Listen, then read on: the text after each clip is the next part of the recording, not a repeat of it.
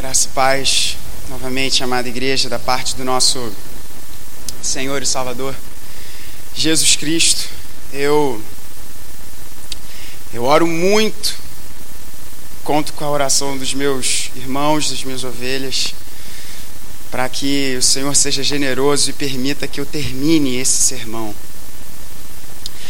Não só depois de termos cantado essa música bela que tanto fala ao meu coração. Alguns irmãos sabem que o texto de Lucas 15, como um todo, especificamente da parábola do pai e os seus dois filhos, foi um dos textos principais que Deus usou para me chamar para um relacionamento de verdade com Ele. Mas esse capítulo inteiro é muito precioso e, irmãos, este é o penúltimo sermão ao vivo antes do nosso até logo. O último é no agosto de Deus. E pensar sobre isso já me deixa com o coração apertado, assim, bem apertado. Mas Deus é misericordioso e Deus é bondoso. Uma das melhores sensações, uma das melhores alegrias, é quando você acha um negócio que estava perdido. Não é verdade? Chave do carro. Você perde a chave do carro. O que, que acontece? Lascou. Ainda mais se você perder a chave no carro na hora que você está com pressa para sair de casa. Como se houvesse pernas nas chaves e elas somem das nossas mãos exatamente na hora que a gente está com pressa.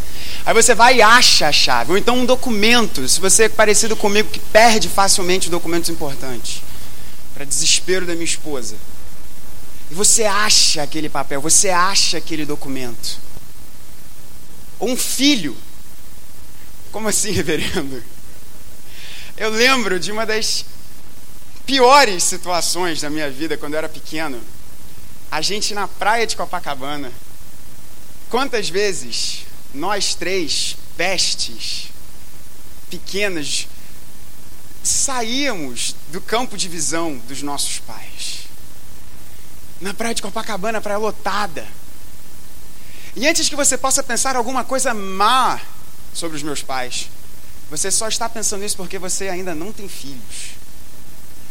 Porque conversando uma vez sobre isso, me falaram que só, só não sabe o que é perder filho quem não tem filho. Né, mãe? A sensação de encontrar os filhos que estavam temporariamente perdidos na praia. Que felicidade grande. Quando a gente perde coisas e nós achamos essas coisas perdidas, que gozo que maravilha, que festa. O texto que nós já lemos, e eu peço que você abra sua Bíblia em Lucas 15, agora mas nós leremos a partir do verso de número 1, está inserido num contexto em que o Senhor Jesus, diante de um público muito bom, era gente ruim, de alta espécie, gente ruim de baixa espécie, gente religiosa de péssima estirpe. Esse era o público que Jesus estava anunciando, pregando. Jesus vai contar três parábolas sobre uma ovelha perdida, sobre uma moeda perdida e sobre dois filhos perdidos. E o gozo, a festa, a alegria, a música que vem como resultado daquilo que estava perdido e agora foi achado. Vamos ler o texto. Assim diz a palavra de Deus a partir do verso de número 1. E leio na nova Almeida atualizada. Aproximando-se de Jesus, todos os publicanos e pecadores para o ouvir. Aproximavam-se de Jesus, todos os publicanos e pecadores para o ouvir. Os fariseus e os escribas murmuravam, dizendo: Este recebe pecadores e come com eles. Então Jesus lhes contou esta parábola: Qual de vocês é um homem que, possuindo cem ovelhas e perdendo uma delas, não deixa no deserto as noventa e nove e vai em busca da que se perdeu até encontrá-la? E quando a encontra, põe-na sobre os ombros cheio de alegria. Indo para casa, reúne os amigos e vizinhos, dizendo-lhes: Alegre-se comigo, porque já achei a minha ovelha perdida. Digo a vocês que, assim, haverá mais alegria no céu por um pecador que se arrepende do que por 99 justos que não necessitam de arrependimento. Vamos orar. Pai bendito, a tua igreja, o teu povo, teus filhos adotados em Cristo Jesus estão aqui reunidos nesse lugar, casa de oração. E o nosso pedido é que a tua palavra fale aos nossos ouvidos, que os nossos olhos contemplem as insondáveis riquezas de Cristo, e que a tua doce voz, Pai bendito, penetre nosso coração e ali faça morada. Senhor Deus, que as palavras dos meus lábios e o meditar do coração da tua igreja sejam agradáveis na tua presença. Tu és o nosso Salvador, tu és a nossa rocha. Em Cristo Jesus. Amém. Amém. Vamos entender o contexto do que Jesus aqui nos diz. O contexto dessa parábola de uma ovelha perdida e o seu glorioso pastor. O verso primeiro nos diz: aproximando-se, aproximavam-se de Jesus todos os publicanos e pecadores para o ouvir. Talvez você já esteja caminhando há um tempo conosco aqui nessa igreja, talvez você esteja entrando aqui pela primeira vez e você não esteja familiarizado com quem era essa galera aqui. Quem eram os publicanos? Quem eram os pecadores? Mas esse é um primeiro bloco de pessoas que estavam ouvindo Jesus. O texto vai nos dizer de um outro bloco de pessoas, nós primeiro vamos entender quem eram esses. Primeiro, os publicanos. Era gente muito ruim.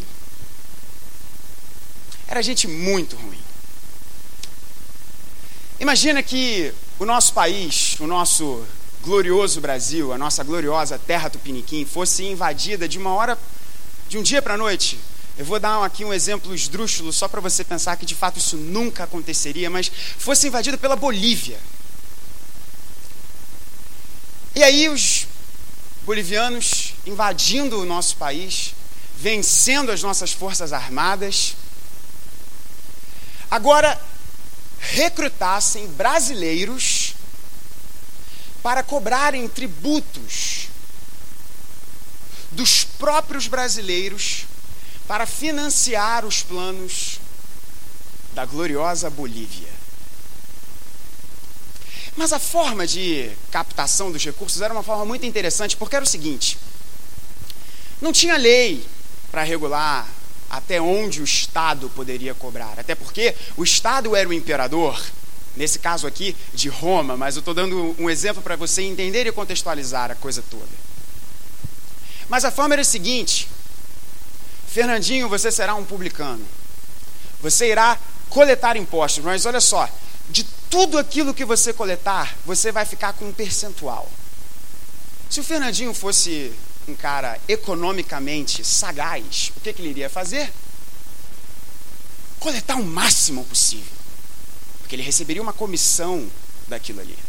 Esses eram os publicanos. Os publicanos eram judeus recrutados pelo Império Romano para coletar tributos dos próprios judeus, para financiar a máquina estatal romana. Imagine você, judeu, você, Joaquim, com seu filho Jacó, caminhando pelas ruas e vendo um judeu, seu vizinho lá sentado na banca, só falando: passa aqui e deixa o teu dinheiro, passa aqui e deixa o teu dinheiro. Você ia ter sentimentos muito felizes, né, por essa pessoa. Vem cá, isso mesmo? Você está coletando dinheiro para quem está dominando a gente? Esses eram os publicanos. Os publicanos, às vezes, eles queriam ter um relacionamento com Deus, mas havia um ditado rabínico, e os comentaristas vão nos dizer isso, dizendo que um homem não deveria se associar a um publicano, nem que fosse para trazê-lo à lei. Em nossos termos de hoje, seria como você não deve nem pregar o evangelho para essa pessoa, porque essa pessoa é tão podre, é tão má, que nem o evangelho você pode pregar para ela. Os publicanos tinham muito dinheiro, mas eles não eram bem vistos nos círculos da alta e nobre sociedade judaica.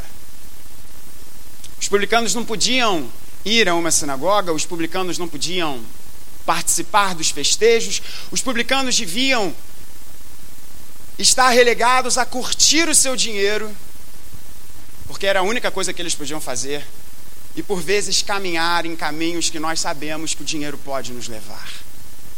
Esses eram os publicanos gente muito ruim aos olhos da sociedade, mas de alta estirpe. O texto nos diz que também tínhamos os pecadores. E quem eram os pecadores? Os pecadores aqui é uma forma de Lucas se referir a uma galera que você entra no Instagram delas, você vê um dia é night, outro dia é night, outro dia é night. Parecendo um clipe de hip hop. Gente que, como eu, na época de PUC, chegava às seis e meia da manhã e já via um sujeito com olhos vermelhos, certamente não era por conta de lentes de contato, jogado no centro de comunicação social, porque já havia fumado muitas substâncias. Esses eram os pecadores. Era uma galera que você olhava assim e falava assim: ah, cara, isso daí. Fala sério. Você não quer nada com Deus e Deus não quer nada também com essas pessoas, porque, cara, na boa. Olha as redes sociais dela, olha o Facebook dessa pessoa, cara. Tipo, você falando sério? Mas o texto nos diz que aproximavam-se de Jesus todos os publicanos e pecadores para o ouvir. Era como se Jesus estivesse sentado e ouvindo a Cristo, estivesse, sei lá, pensa aí, e essa mensagem está sendo gravada. Mas o verso 2 continua. Agora nós temos um outro bloco de pessoas que estavam também nesse contexto. Os fariseus e os escribas murmuravam, dizendo: Este recebe pecadores e come com eles. Quem eram os fariseus e os escribas? Os fariseus e os escribas eram gente de igreja. Mas não gente de igreja de verdade. Mas gente de igreja que achava que pelo fato de você seguir uma listinha e fazer lá o check em cada um dos itens da lista, você conquistava o favor de Deus.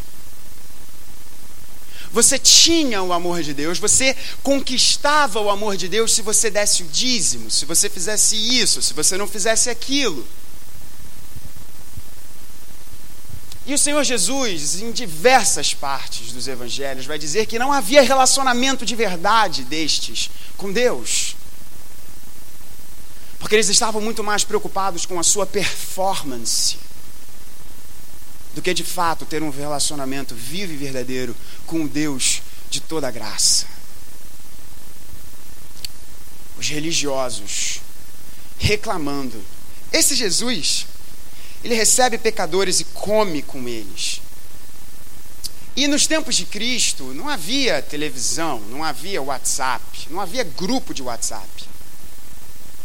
Então a forma de você estreitar relacionamento, isso é que ninguém estreita relacionamento por grupo de WhatsApp, né? Só fica perturbado com isso. Mas a forma de você estreitar relacionamentos era por meio da comida.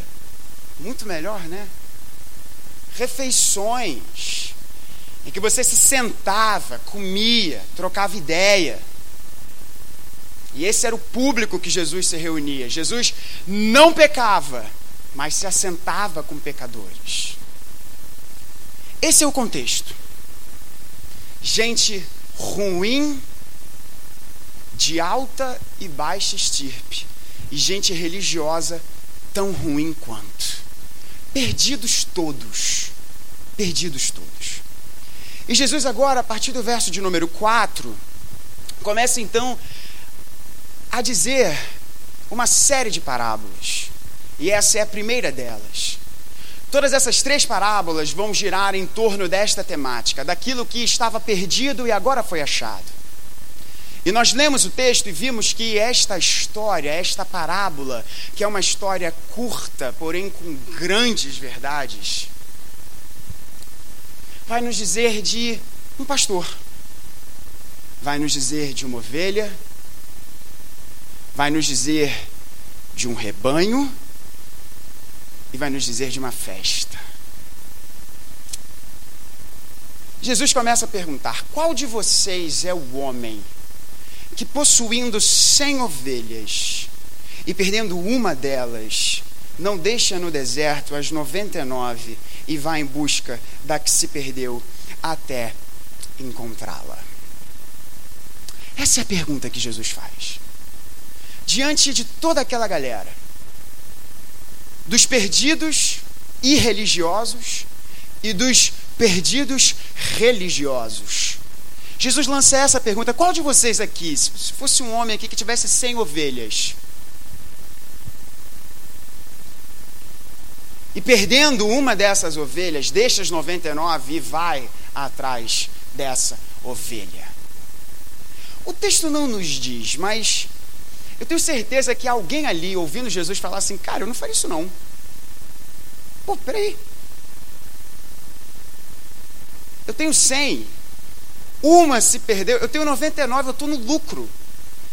Cara, se você fosse brasileiro, Jesus. se você fosse brasileiro, Jesus, você não iria deixar. Porque você ia deixar as ovelhas no campo. Primeiro que alguém iria roubar aquilo lá. Segundo, você tem que guardar o que é teu. Então você vai lá por causa de uma, Jesus. Pô, peraí. Era o Joaquim brasileiro falando isso. O texto nos apresenta esse pastor, em primeiro lugar, que tem esse amor que é um ousado amor. Um amor que subverte a lógica.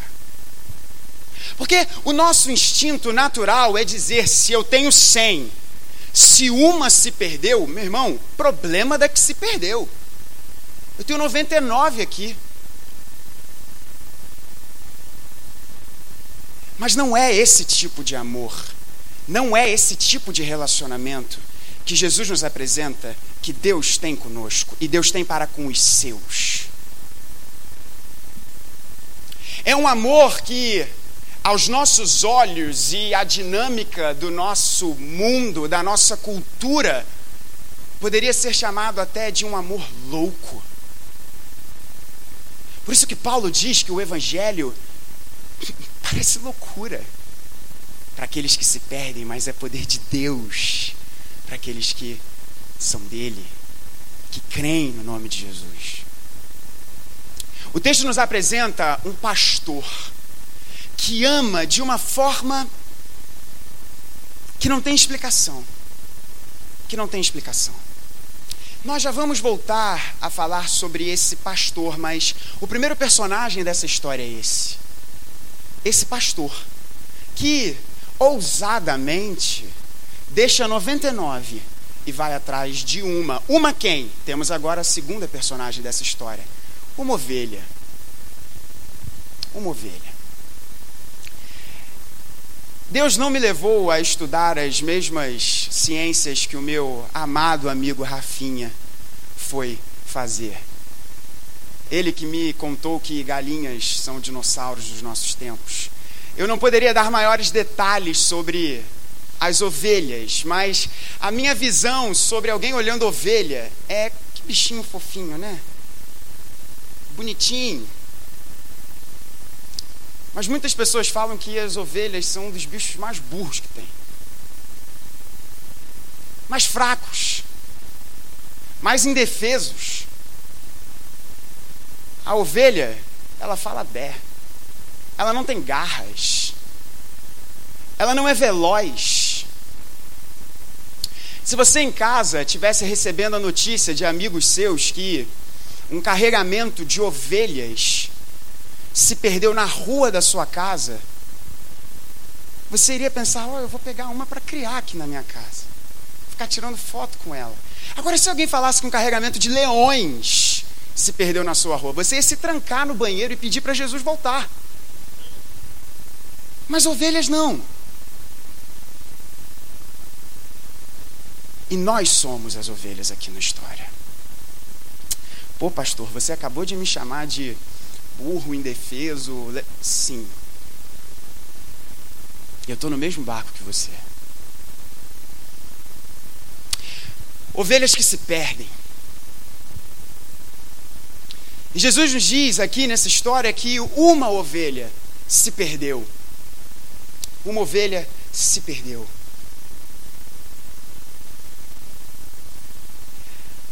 As ovelhas, e é lindo isso, porque a palavra de Deus o tempo inteiro nos diz que Deus é o nosso pastor e Jesus nos diz que Ele é o bom pastor e nós somos as suas ovelhas.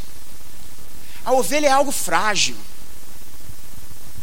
Você pode se achar o mais bonito possível, o mais sagaz possível, o mais inteligente possível, o mais capacitado possível, mas você ainda assim será o mais capacitado, sagaz no mundo das ovelhas. E as ovelhas, elas não conseguem fazer nada por elas mesmas.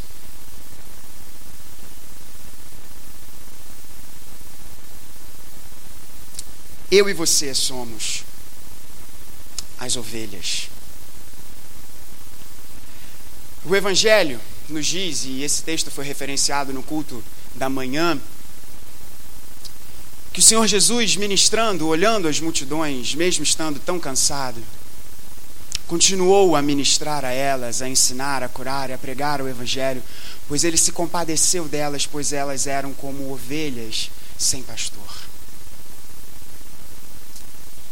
E eu preciso contar algo à igreja aqui, para encher o coração do pai, meu irmão ali, de alegria. A Isabela chegou aqui para mim, tio, a canção da ovelha agora não foi escrita por um homem chamado Isaías? Aí a vontade que deu para falar assim, minha sobrinha, você encheu de orgulho o coração teólogo do seu tio, porque essa expressão é do profeta Isaías. O profeta Isaías nos diz que nós somos como ovelhas sem pastor.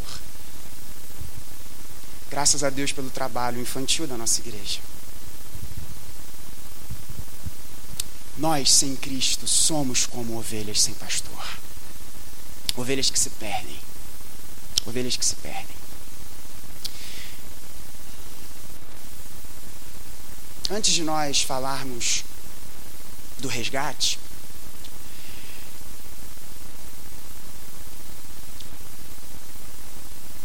a parábola nos diz que esse pastor tem um rebanho. E desse rebanho uma ovelha se perde. Esse texto, Jesus, lembra para quem Jesus estava falando? Jesus estava falando ali para a gente que tinha tudo a ver com igreja e gente que não tinha nada a ver com igreja.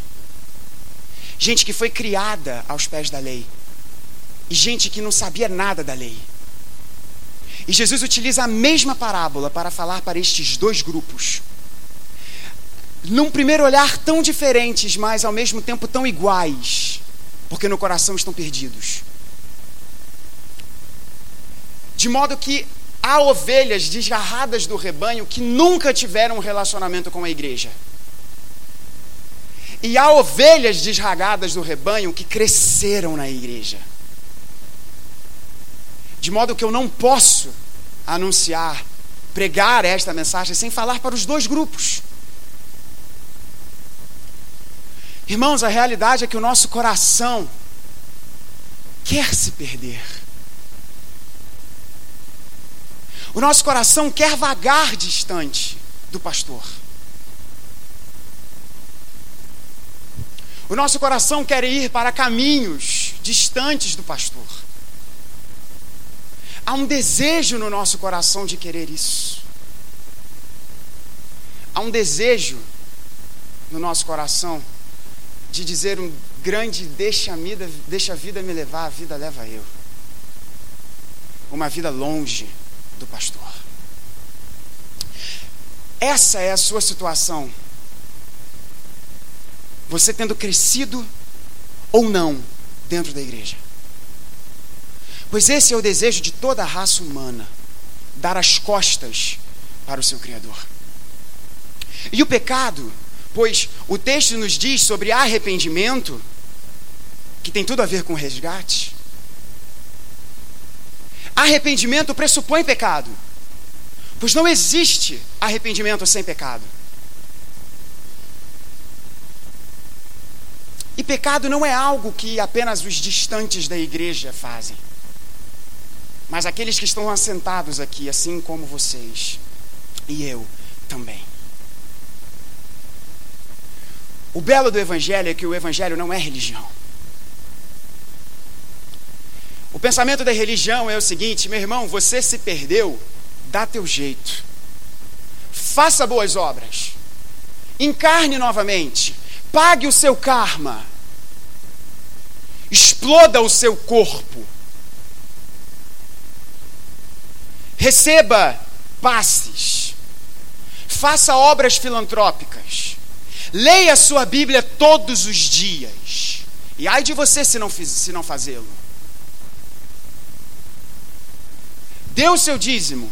Faça este sacrifício. Bata um tambor. Você se perdeu? Você está longe do relacionamento com o divino, com Deus? Meu irmão, cai dentro e dá o teu jeito. Pois no fim das contas, de uma forma muito clara e sem nenhum pudor na linguagem, todas as religiões falam isso. Todas as religiões falam no fim do dia, no fim das contas, vai lá e faz. Porque o seu relacionamento com Deus depende do que você fizer. E ai de você, se você não fizer.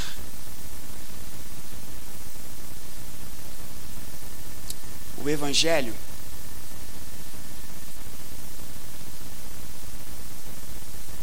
é o pastor deixando as cem ovelhas e indo atrás de uma que se perdeu. O Evangelho não é vai lá e faz. O Evangelho é olha o que ele fez. O Evangelho não é você está perdido Pergunte a direção de volta. Vá tateando, como que no escuro, até você tentar encontrar. O Evangelho é: o pastor vai, encontra a ovelha e a coloca sobre os seus ombros. Louvado seja o Senhor pelo seu Evangelho. Nós, ovelhas, não podemos fazer isso sozinhos. Nós precisamos de um resgatador. Nós precisamos de alguém que nos resgate. Nós precisamos de alguém que nos pegue e nos coloque sobre os seus ombros. Nós tivemos uma aula maravilhosa com o William agora, na turma do, do, do Catecismo Nova Cidade. E o William trouxe a citação do Francis Schaeffer, um dos maiores pensadores que Deus já deu à sua igreja e que está no céu aguardando a ressurreição do corpo, trocando ideias filosóficas com Jesus, tenho certeza. Schaefer nos diz que a beleza do Evangelho é que Deus fez tudo por nós. Isso é o belo do Evangelho. O pastor vai atrás da ovelha que se perdeu, e pecado é virar as costas para o pastor, pecado é viver a vida longe do pastor.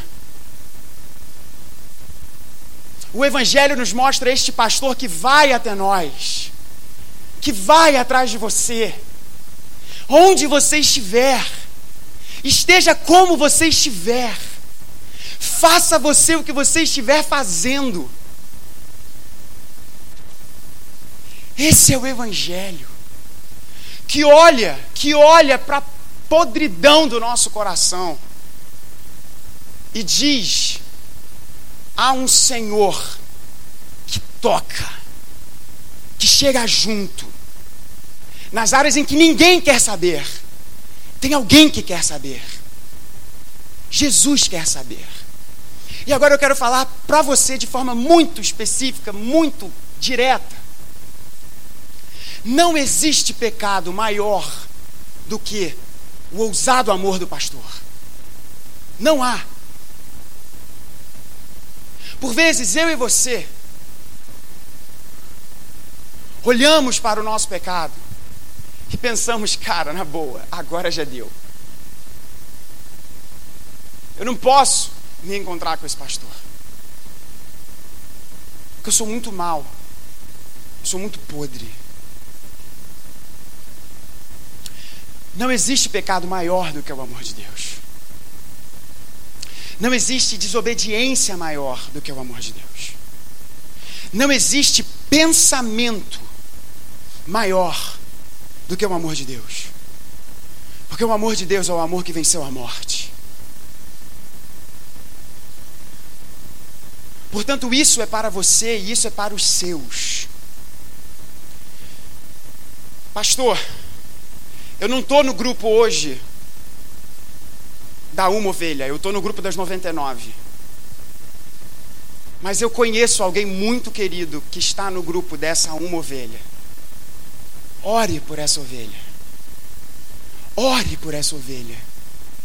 Porque não é você que vai salvá-la, é o bom pastor Jesus. E deixa eu falar uma coisa para você: Jesus é muito bom no que ele faz. Jesus é muito bom no que ele faz. O pastor, a ovelha, o resgate. O resgate aqui acontece, e aqui é referenciado no texto, não apenas, e ele é referenciado no texto de duas formas, não apenas pelo ato do pastor buscar a ovelha e colocar nos seus ombros. Essa, esse é o resgate na perspectiva do pastor. Mas existe também o resgate na perspectiva da ovelha. E qual é o resgate na perspectiva da ovelha? O texto nos diz: e quando a encontra, põe-na sobre os ombros, cheio de alegria Dá uma segurada no verso 6. Vamos para o verso 7. Digo a vocês que assim haverá mais alegria no céu por um pecador que se arrepende do que por 99 justos que não necessitam de arrependimento. O que Jesus está aqui dizendo não é pelas 99 ovelhas que estão ali. O que Jesus está aqui dizendo é que existe mais festa no céu. Esse é o ponto final. Segura aí quando alguém se arrepende, do que por 99 pessoas que acham que a sua vida não precisa de qualquer arrependimento. Quando na verdade Lutero nos diz que a vida cristã é um perpétuo arrependimento. O resgate na perspectiva da ovelha se dá aqui quando Jesus nos diz: por um pecador que se arrepende. Arrependimento. Pastor, o que é arrependimento? O que é arrependimento. Arrependimento é seguir o pastor. Pecado, eu disse a vocês que é dar as costas ao pastor. Arrependimento é seguir o pastor. Presta atenção na sutileza que seguir o pastor significa estar nos ombros do pastor. Porque Deus é tão maravilhoso que até o nosso seguir a Ele é sobre os seus ombros. Mas o arrependimento, este seguir o pastor, este dar a volta e seguir o pastor, envolve três dimensões muito importantes. Primeiro é a confissão. E a confissão é algo que começa na mente e vai reverberar na sua boca. A confissão é quando você olha para a sua vida e fala: Cara, eu sou muito errado. Eu sou muito bizarro. Eu sou muito torto. Eu sou muito sujo. Isso que eu estou fazendo, isso só vai gerar morte. Isso só vai gerar destruição. É necessário graça para você pensar isso. É necessário que, e o Evangelho é isso também. É necessário que Deus toque no seu coração para você perceber quão bizarro você é. Quão bizarro eu sou. Na podridão da maldade do nosso coração. Pô, pastor, você fala umas você fala uns negócios tão ruins da gente. Eu saí de casa querendo ouvir que eu sou mais que vencedor, que a minha vitória vai ter sabor de mel. Meu irmão, eu tenho que falar o que a Bíblia diz. E Paulo, em Romanos 3, vai nos dizer que não há justo, nenhum sequer. Então eu prefiro que você durma ouvindo que você é mau e que existe solução para a sua maldade em Cristo Jesus, do que falar que a sua vitória vai ter sabor de mel. Essa confissão, essa consciência é fruto da graça de Deus. Você olha para a sua vida, você olha para os seus pensamentos, você olha para as suas atitudes e você percebe que aquilo ali está errado. Simples assim. Simples assim. E daí, isso que começou na sua mente vem para a sua boca. Porque você conversa com alguém. E você conversa com Deus sobre isso. Você chama um amigo seu e fala assim, cara, deixa eu trocar uma ideia contigo. Amigos cristãos, familiares cristãos. Deixa eu trocar uma ideia contigo, cara. Eu, eu tenho que confessar que eu mandei muito mal. Confissão. Em oração você diz isso para Deus. Senhor, pisei na bola, fiz o que é mal diante dos teus olhos. A confissão, ela vai gerar uma outra coisinha que a gente é muito difícil de ter, chamada contrição. E a contrição está no campo das suas emoções, das suas expressões. Lembrando que nós estamos falando que é arrependimento. Arrependimento começa na confissão desemboca na contrição, que é uma real tristeza por aquilo. Você olha para a sua vida tendo a consciência do que você fez e você percebe que você magoou o ser mais belo desse universo, que é o próprio Senhor Deus que te criou. Não é um remorso, é uma tristeza de ver que você falhou e mandou mal com quem mais importa e tem valor de todo esse universo. Confissão, contrição, transformação. O arrependimento começa na confissão, passa pela contrição e desemboca na transformação. Você não tem apenas a informação de que você é muito errado. Você não tem apenas a emoção de saber que você é muito errado. Mas diante de Deus, pela graça do Evangelho, Ele te dá poder para você não ter apenas informação, mas para você experimentar transformação. Aquilo pelo qual nós oramos nessa manhã, Senhor, me dá desejos novos, me dá vontades novas, faz com que os meus olhos brilhem, não pelo que é mal, mas pelo que é bom. Senhor, me ajuda, me dá essa graça. Esse é o resgate. Esse é o resgate. E esse resgate tem uma consequência, e com isso eu encerro essa mensagem. Nessa parábola, Jesus nos diz sobre o pastor. O pastor. Que tem esse maravilhoso, infinito e ousado amor. Que deixa as 99 e vai atrás de uma que se perdeu. Essa uma já foi você, ou essa uma é você.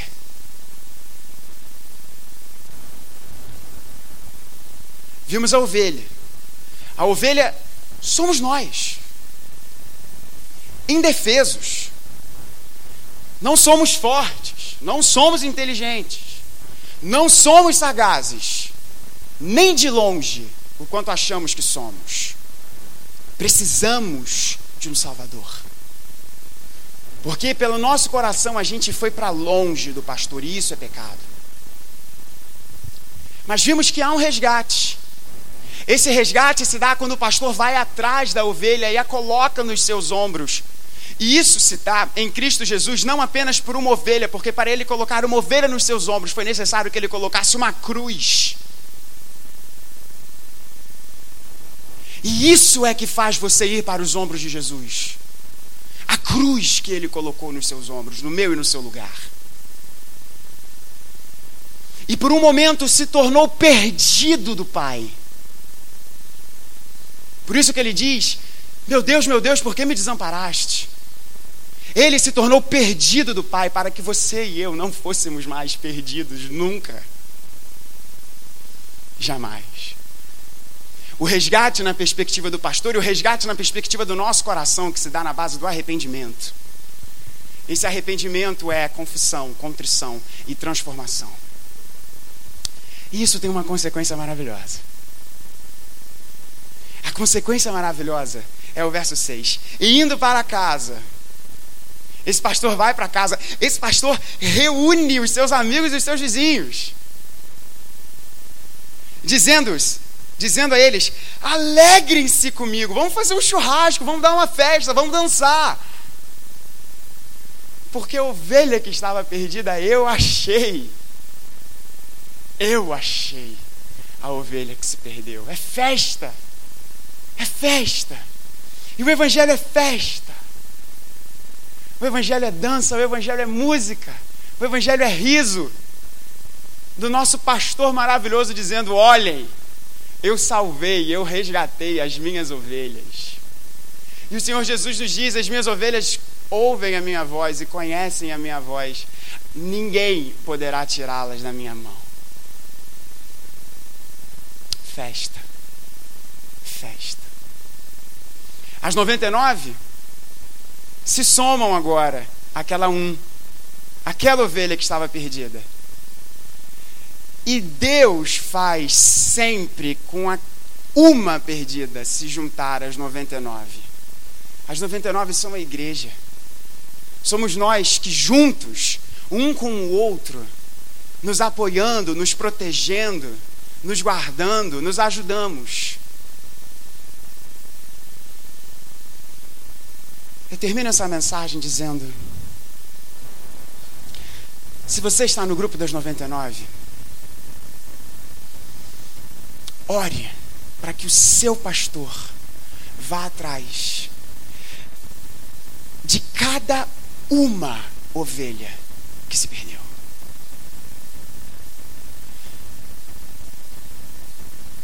E continue a caminhar junto, bem juntinho, com as outras 99, 99 e 99 ovelhas, orando, cantando, para o seu bom pastor.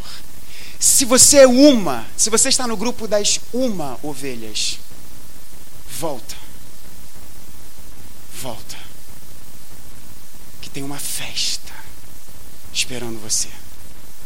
Que Deus nos abençoe. Vamos cantar novamente a canção que nós cantamos antes dessa mensagem. Peço perdão por ter me estendido um pouco, mas coração já está tão apertado.